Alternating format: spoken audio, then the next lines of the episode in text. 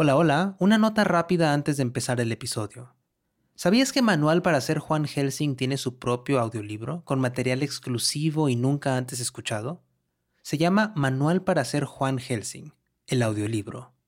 ¿Cuáles son las leyendas reales detrás de las historias de Juan? ¿Qué personajes de la serie existen de verdad? Encuentra todo lo que has querido saber sobre las leyendas y las verdades detrás de estos monstruos en este audiolibro. Recuerda, cuando compras los audiolibros de 80, nos estás apoyando directamente como productora independiente para seguir haciendo todas nuestras series en audio.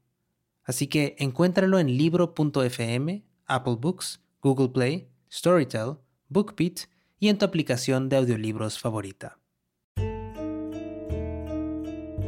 Hola, hola, hola, soy Maru Lombardo, manager editorial en Estudio 80 y la guionista principal de Manual para ser Juan Helsing.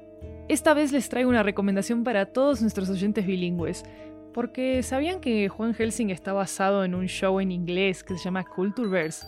Que también lo hicimos en Estudio 80 y lo pueden encontrar en todas sus plataformas de podcast. Bueno, si escucharon ese y además les encantó y están ansiosos de seguir practicando inglés, vayan, vayan, vayan, corran a escuchar la tercera temporada de Atlas Lingway. Atlas Lingway es un show en inglés sobre cultura, lenguaje y comunicación y para esta temporada decidimos explorar el lenguaje de la cultura digital, como el de Simona con su canal de Simonsters, obviamente. En esta temporada conversamos con todo tipo de creadores de contenido multicultural y nos cuentan cómo construyeron plataformas que representan su propia identidad. Así que acaba el tráiler para que lo disfruten. Hello there, I'm Luis Lopez, host of Atlas Linguae, and for this next season, we here at Studio Ochenta decided not just to turn on our mics, but our cameras as well.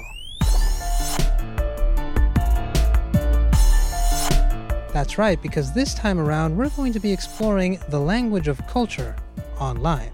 The one thing I promised my dad when I started stand up was he always said, Don't forget who you are, don't forget where you come from. And when he first said that, I was like, Dad, I can't hide the brown on my skin. What are you talking about? This season, we're talking to content creators, vloggers, comedians, influencers, and language teachers, all of which make their content for online platforms such as TikTok, YouTube, and Instagram. Sometimes she answers to me in Alemanol, you know? So she's like, Mommy, kannst du bitte mir la tortilla geben? We're going to be learning about the obstacles they've had to overcome. They were like, do you know how to edit? I was like, yeah, I know how to do all of that. Yo no sabía hacer nada de esa mierda.